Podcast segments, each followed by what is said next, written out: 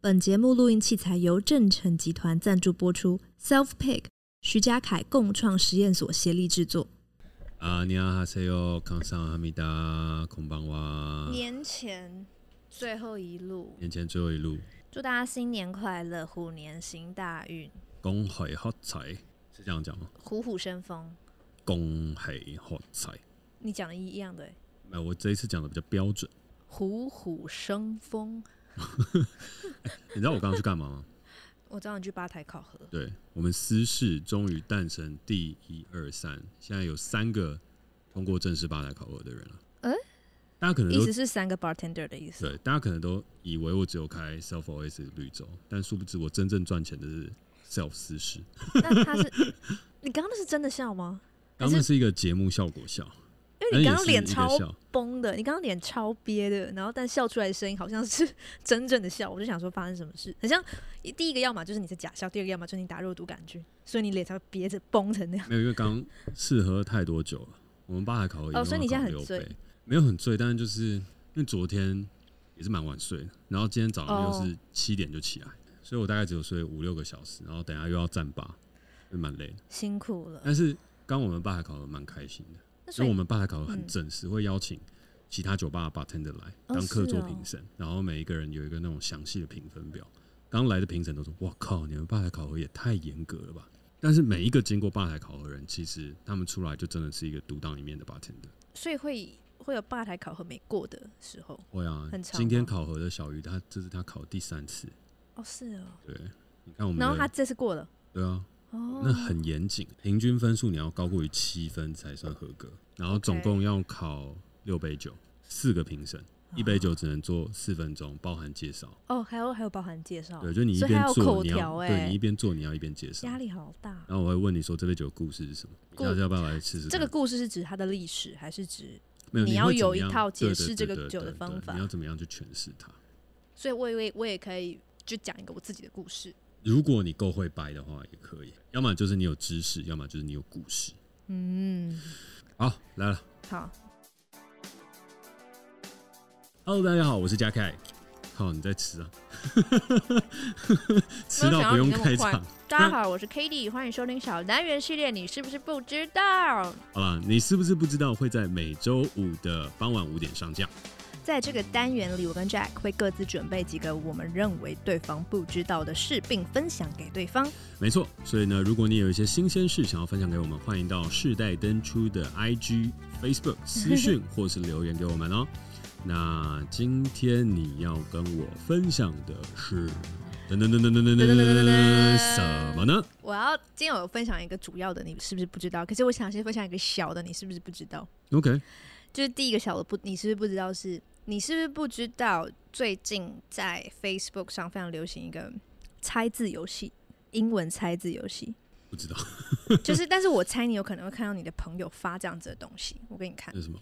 就是像这样子的东西，你有没有看过？没有哎、真的完全没有，没有。就是会看到你的很多人最近在发什么 Wordle，然后就会打几串数字，然后下面就有几个正方形的区块，然后绿色、黑色、黄色，哎、它看起来它看起来好无聊哦但是看起来完全不知道是什么。嗯，然后我就真的是看到好几个朋友在发，然后我今天跟温迪讲说，温迪也不知道，嗯哼然后他就说他跑去问佳云，佳云就说知道啊，这那么红，我觉得现在的同温层越来越奇 怪。哎、对，蛮奇怪的。但但但它到底在干嘛？它就是一个一天只能玩一次的猜字游戏，然后它最近爆红，而且它爆红到 Google 甚至为它做一个就是那种特别为这个，因为 Google 不是都会换一些主题嗯， ，Google 就是可能端午节啊，或者什么圣诞节，Google 嗯不是都会有一些动画，对，他甚至红到 Google 帮他做动画，就有一天 Google 的那个动画就是因为他这个游戏而做的，这样真的啊、对。然后它就是一个游戏，就是我给你看，它就是比如说，嗯哎、你玩一次。啊，你玩你玩你，因为我我今天时间到了，所以我不能玩，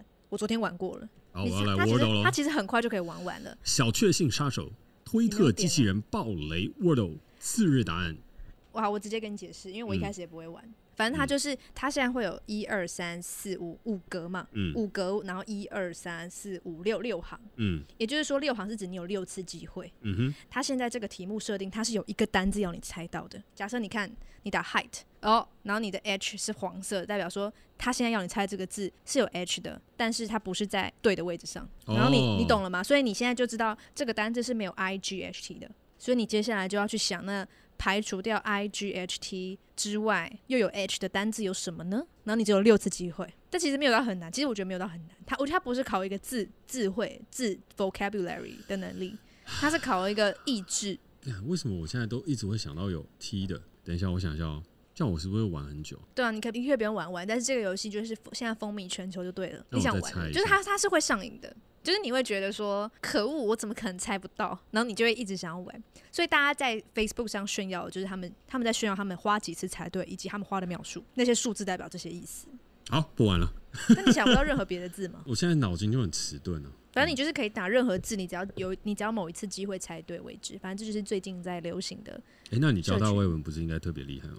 没有特别厉害、欸。啊，因为我第一次完全没有搞懂这个游戏怎么玩，我一直乱输入，我乱输入到不行。那你然后这样后来我四终年于光搞阴懂不就浪费了？我觉得这不是我英文不好、欸，就是我逻辑不好。我我我比较啊不懂游戏规则，那如果教他外文解 Word 比较差，是不是就会比较丢脸？反正我已经很习惯，就是我是教交大外文毕业，可是很多英文我其实都不是很知道啊。我真的哦、我我我以前都觉得这件事很丢脸，但现在我就觉得就是啊，英文 Let it 对 go 我来说真的就是个工具啊。对了，对，好了，我今天要讲真正的你是不是不知道是，你是不是不知道正念冥想的鼻祖一行禅师原籍了？其实我不知道，哦，你不知道哦，我不知道，你真的不知道哦。我真的不知道。你你的同温层没有任何人在发吗？因为有很多人在 Facebook 上悼念他、欸悼念，I'm 对，sorry，呃悼念悼念他啊。没有啊，那你知道他是谁吗？略有耳闻，但他是没有、嗯，没有特别听过他的人生经历。我觉得你要认识他、欸因为我觉得你会跟他很合。但我现在是不是来不及？来不不不会啊，你还是可 以去。我我觉得我我很还是可以想看我很书想分享，我很想分享嗯他，是因为我觉得他跟我们节目调性很合。我、真的哦、对，你知道，就是其实就是正念静心这个东西，就是在西方不是非常有名嘛？就其实嗯很多企业家、他们都会有一个习惯，就很多你很多你可以看很多报道，就是说某一个企业家、嗯他们的生活中很好的习惯一定会有早起，另外一个就一定是正念静心冥想。嗯然后其实正念进行冥想在就是 mindfulness 这个东西，其实是在西方开始就是有点蓬勃嘛。对。然后这个东西就是一行禅师带入到西方的。哇。他就是所有的正念这觉察的鼻祖。然后他推广的是入世佛学，他觉得佛学一定要进入到人的就是生活中，就是佛学不能出世，佛学要入世。其实这我不太知道。哦，你说你不知道他？就我听过这个人，但是他是这整个正念冥想的鼻祖。嗯，他是这蛮件事蛮情我鼻不知祖的道，对。对然后我也是，我其实也是，我以前就是看过他的一些书，嗯，然后但我并不知道他是鼻祖，因为他的最有名的一本书叫《正念的力量》，我记得是这样。哦，这本书我知道，对，就是他写正的。念力量 OK，对，然后呃，但我也是因为他这次过世之后，就是去有点是研究他，嗯因为你不是很喜欢静心吗？对对，就是你现在这些习惯，就是呃，就是异行禅是一直在推广的，就是他、嗯他推广就是我们如何活在当下，如何活在自己的呼吸中。嗯他一生都在做这件事情。然后我觉得我很想分享，是因为我这次看到，就是他这次呃，他这次离开，然后很多人在悼念他，就有特别有有有一篇文章引述了他生前在讲，他如果死掉了，那他希望怎么被呃，就是追到对怎么被追到。嗯，然后我想念这段话，因为我觉得很感动。好来，他说：“他说，请不要为我立塔，或把我的骨灰放在坛里面，就是骨灰坛里，把我关在里面，局限我是谁。啊、我知道这对你们某些人来说很难，所以如果你们非立塔不可的话，请务必标示我不在这里面，再嗯多标一块，我也不在外面。然后第三块，请写。”如果我有在哪里，那一定是在你的觉察和呼吸之间，在你安宁的脚步里面。就我觉得还蛮震撼的，就我看到的时候我觉得蛮感动，因为他就是他人生中就是他就在推广这件事，就是我们怎么调整自己的呼吸，活在当下。所以如果说所有人都可以学会这件事，他就永远活着，嗯嗯蛮好的，蛮好的。但是这个是你第一个，你是不是不知道？这个有个小插曲，你是不是？第二个是你，你是不是不知道？就是他其实也跟马丁路德金是好朋友。呃真的假的？，对我整个超惊讶，因为他们那时候在越战，因为哦，疫情禅师是越南人，然后他当年就是开始有点被大家认识，就是他在反战，就嗯越战的时候反战，然后他跟马丁路德金是跨宗教的友谊，因为马丁路德金是基督教对徒，他是佛教徒，对，他们就因为就是他们共同说，他们要找到人类共同的敌人，人类共同敌人就是暴力这样，然后他们就是要一起合作，把和平带到人类的世界里面。好感人哦。然后他们就成为朋友之后，然后没有多久，马丁路德金就遇刺，那他非常非常非常的难过，这样，因为他就觉得说，马丁路德金就是 被天哪人类最大的敌人杀死的，就是暴力。我觉得《异形禅师》的这个故事很适合拍成电影。很适合啊！你要不要拍？因为我我每次在看他的东西，我都觉得很感动。我跟你讲，他有一有一个系列叫做“怎么”系列，叫怎么爱、怎么松，然后怎么怎么很多，他教你很多事情。诶如果广大的听众朋友当中有人是在做监制，就是电影影集的监制，然后对于正念冥想还有刚刚讲的这个故事题材有兴趣的，哦我们欢迎大家一起来开发。我觉得这好像很棒哎、他有他有说，就是他有出七本，就是一行禅师的，叫怎么做作者，我们要嗯人要怎么做，怎么吃，怎么爱，怎么吵，怎么看，怎么松，怎么走。然后我看过他怎么爱跟怎么松，好然看后吗哦那时候很好看，蛮好看的，就是很浅显易懂。好对，那然后去我就我一开始认识他，就是看他的这个系列，就觉得诶，我我甚至不觉得他是一个佛，就是佛教徒，因为他、嗯他的话非常的简单，简单到就一点都不是一些高深莫测的佛学，买他就是哦教你怎么在日常生活中找到一个安定的感觉，这样明白，对。然后我就觉得说蛮符合我们节目的 type，嗯，嗯，对。然后尤其是他刚刚这个离世，就不是离世啊，就他说这个他的那一段话，哦、我觉得嗯看了很感动。然后知道他是跟马丁路德金是朋友，我也觉得哦，哇，他完成了很多事，享年九十五岁。嗯，嗯，就突然之间那种时代性连接起来的时候，对蛮感动的。蛮因为感动的。你要嗯，想象一个人他活过了这些时代，经过这些动乱，然后见证这些科技社会的发展，对看着正念冥想从没有任何人差小的一件事情，对，变成一件很多科技跟新创领袖都在做的事情，然后慢慢看到大家的，也不能说灵性的崛起，但嗯嗯就是嗯看到每一个人开始关照自己的内在，嗯世界相对的变得和平一点。嗯，但是又真出现了的更多的纷乱。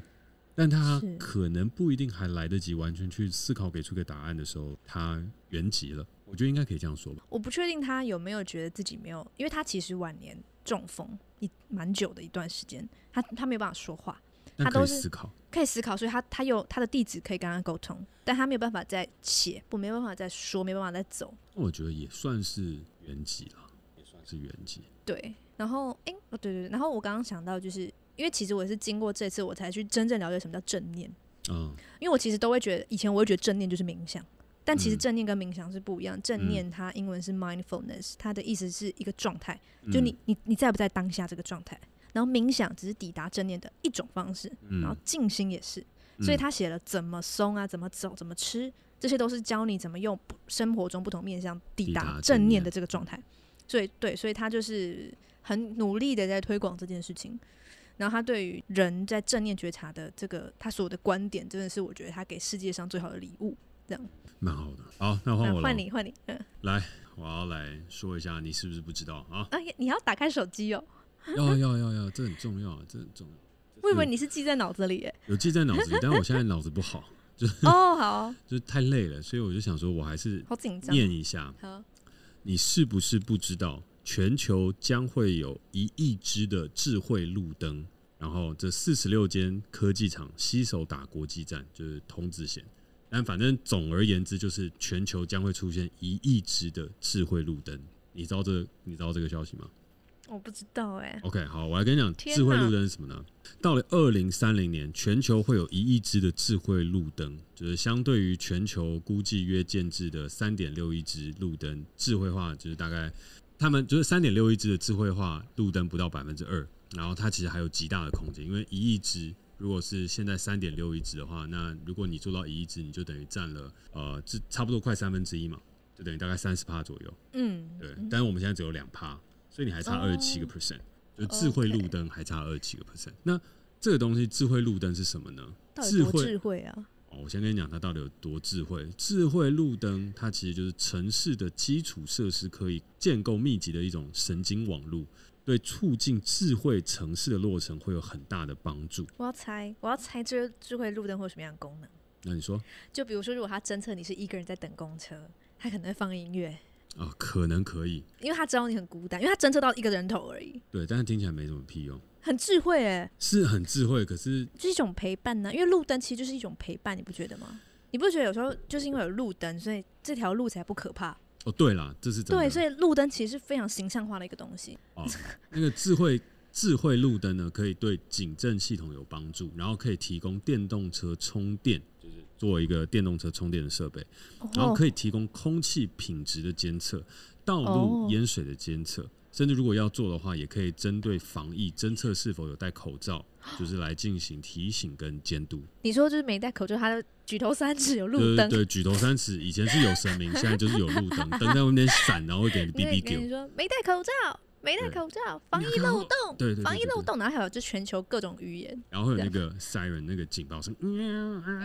嗯然后你就变得很丢脸，然后你就要把口罩戴起来。好了，但是这个新闻的话，其实蛮是酷的欸其实是那个台北市政府啦，就是台北市政府结合很多的科技业者，就是四十六家科技业者，打算去结盟打造所谓智慧杆、智慧杆、智慧路灯，他们把那个杆子所以杆等于是路灯，它不是只有灯泡是路智慧，就是它一整整根杆子是，从地上到对那对对个，对对对对对，它就还有 detect 它的杆子本身也是智慧。对对对对对对对，它主要是智慧的杆，那哦根杆子是智慧的，啊，灯是附属的，哦，所以它会插很多智慧杆在这个全球的陆地上，你说它长得不一样吗？它应该不会有太大不一样就。它长得会不会，比如说就是很科技，还他是们因为我们现在一般路灯它就是他们为了赚灰色钱的，他们为了赚钱应该会搞一些 LED 啊或者什么等等之类的，就会让它长得不一样啊。对，但我今天要分享这个啊，其实不是在吹捧智慧杆，因为如果要吹捧智慧杆的话，就是他就说哦，它什么智慧杆会结合五 G 啊，然后未来城智慧城市杆必备的基础建设，所以因此看好这个机会，和硕、红海啊，召集还有什么中华电信、人保啊，嗯召集之下，然后什么五 G 智慧杆标准推动联盟，在二零二一年的三月正式成立了，然后四十六家业者就在九月推出第一版五 G 智慧杆的产业技术规范，听起来很棒，对但是实际上我想讲的事情是，你不觉得这离就是我们很熟悉的一个故事，就是一九八四，离得越来越近了吗？哦，监控感，监控感啊，监控的资本主义，因为我就真的觉得，我看到智慧杆的那一个瞬间出现的时候，我其实是惊恐的。就是我们人的行动跟所有东西，我们到底要把自己数据化，要到什么样的程度，我们才甘愿？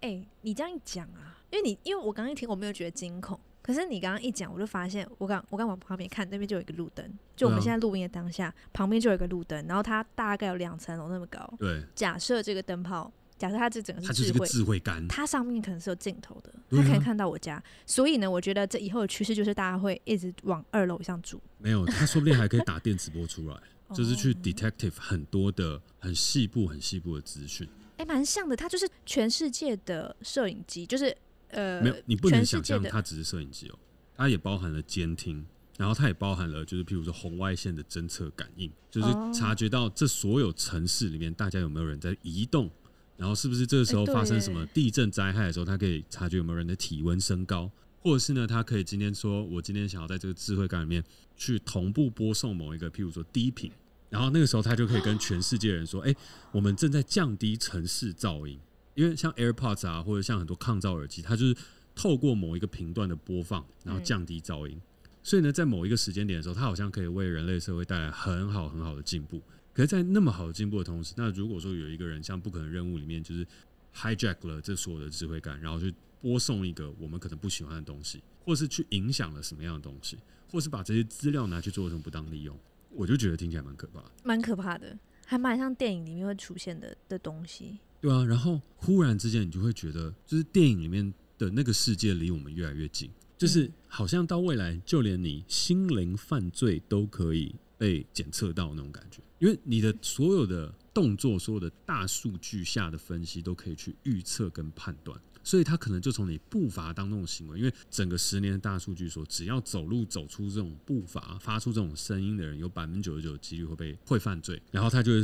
丢出一个警示，哦然后警察就会抓他，然后先把他抓出来，就说你是不是想犯罪，就类似像这样。好监控哦，很监控啊。而且他在这个整个监控，在这整个过程当中，譬如说，他说有没有监控戴口罩，有没有监控戴那些，就是当然，口罩是一个在这个疫情肆虐下的社会，我们必须要去做的一个保护措施。嗯，但是我们也我们也是知道，就是会有很多人他是没有办法戴口罩的，嗯，他根本连口罩都买不起的。然后你树立一个杆子，去说啊，这个人他走过了之后，他就是有危险，他就是会有问题，他就是会怎么样？我觉得他会少了很多的宽容度。嗯，然后我自己更更觉得害怕的事情就是，你知道你拥有那么多数据的时候，你就会形成一个相对的绝对正确。哦，所谓相对绝对正确，就是你永远不可能是 hundred percent 的正确，就连嗯上帝都很难。嗯，上帝 hundred percent 的绝对正确都需要很多的辩驳跟讨论。嗯，那我们今天如果为了百分之九十九的绝对正确，但是它相对于百分之七十是很正确的，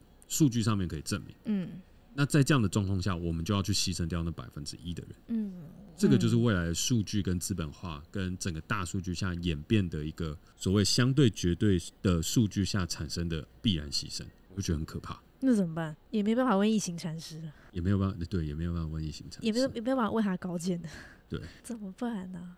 我不知道，但是我因为觉我们也得不可能阻止这些杆子进入到城市里啊。哦，有一个方法就是不要住城市里。我觉得这比较消极，但是我只是说，就是每一次当我们看到很嗨的事情，就是我也很支持，就是有一些什么智慧化的发展啊，嗯然后很多便利性，但是我觉得我们始终都是要有一个警觉是，当我们得到了更多方便的时候，我们也就失去了越多的自由。我觉得这是科技在进步的时候，我们一定要反思的事情。所以，当这整个东西你好像哎、诶智慧感可以帮助我们很多的时候，其实我们也要相对反思，是说，那我们有没有准备好要去失去那些部分的自由？就像智慧型手机啊，我现在以前啊，我嗯们上一期不是有录过，就是 Siri 到底会不会监控你吗？对对对。然后我那时候上一不是季觉得还好，对，结果呢？结果我现在换了 iPhone 之后，它最近动不动 Siri 就会自动打开，嗨，你需要什么帮助吗？我就干，我又没有叫你，就很可怕应。该是你不小心发出一些类似的声音吧？没有，但是我就觉得，那你真的就是每分每秒都在听啊，哦，真的哎，每分每秒都在听，真的哎，变态啊！他真的是每分每秒都在听，所以他才会以为你在叫他。对啊，我说，哎，好可怕啊、所以智慧型手机它真的是很智慧，但是它也相对的在逐渐剥夺我们的智慧与自由，就是它的方便是有这个问题的。那怎么办嘛？只能更有警觉性。然后还有就是，我觉得面对所有科技的东好无西，解哦我们都要反思啦，嗯就不要一味的推崇，嗯对啊，就是有些时候不方便一点，它其实有更多的宽容度。啊，你一味的去追求方便跟效率，就没有宽容度。嗯，对。所以我真的觉得，我们好像不用那么快速的一直不断追逐外在世界的进步，因为那些进步对我们来讲不一定有绝对的正向的效益。我觉得嗯真的可以放缓脚步来去先过好生活。去正念对，呼吸，就是我觉得科技进步跟过好生活两件事情是不对等的，就是不是说科技进步了，哎生活就会进步，没有。就是科技的进步跟生活的进步，你生活越过越好，跟科技的进步是无关的。 我我们上一集是不是我讲那个招财树，对，然后你讲那个 NFT，它其实都是一种跟钱有关的东西。然后这一集看似我们讲两个不搭嘎的的话题，嗯，但你刚刚用一句话，就是好像把它们同整了起 link 来在一起。对，就你讲了，你你讲了一个现在科技进步到一个什么样的程度对的，就是你讲的就是一个外在世界进展到什么样的程度对。然后我讲了一个是推广内在世界探索的大师，对。一个往外，一个往内。所以我就是对觉得，如果今天要做一个小总结的话，就是虽然疫情禅师原籍了，嗯那我们还是要继续内在世界的探索。嗯对，那如果外在世界智慧感一直在差，呃，真的到二零三零年，世界上就会有一一亿根智慧感，然后一直很智慧的在智慧化我们的城市。那我们也要反思，就是这些方便和便利和这些东西，对我们的生活，它真的是好事吗？就不是新闻说它很 b u r b a n 我们所有都要相信，我们还是要回归到自己的生活、自己的步调、自己的嗯呼吸。呼吸觉察，安但也宁不的是脚说一步。味的拒绝啦，但只是我对们要有一个我们自己的判断。好了，闲聊到这样差不多。有，我们今天控时不错。对，所以就是祝大家新年快乐，恭喜发财，嗯万事新年如快意，乐虎虎虎生风。虎年行大运，我讲三个，生龙活虎，还有什么？虎虎虎啸，好烂。虎好啦，哎虎还有什么吉祥话啊？火力战，火力什么的，其实没关系啊，好就祝大家发大虎财，虎生风。好，发大财，虎年行大运，新年快乐！回家的时候可以，嗯，尝试一些呃一些仪式，或者尝试一些方法，嗯改变一些态度，然后嗯快乐轻松的回家，然后跟爸爸妈妈好好团聚，吃个丰富的年夜饭，耶、来念个结尾啦。那就是感谢大家今天的收听，祝各位呢有一个愉快的 Friday night。我是嘉凯。我是 k a t i e 那如果你有任何你认为我们不知道的新鲜事的 话，欢迎留言告诉我们。如果有想跟我们说的话，也欢迎在 Apple Podcast 给我们评分加留言，或是透过底下链接私讯给我们哦。那我们下次见，拜拜拜拜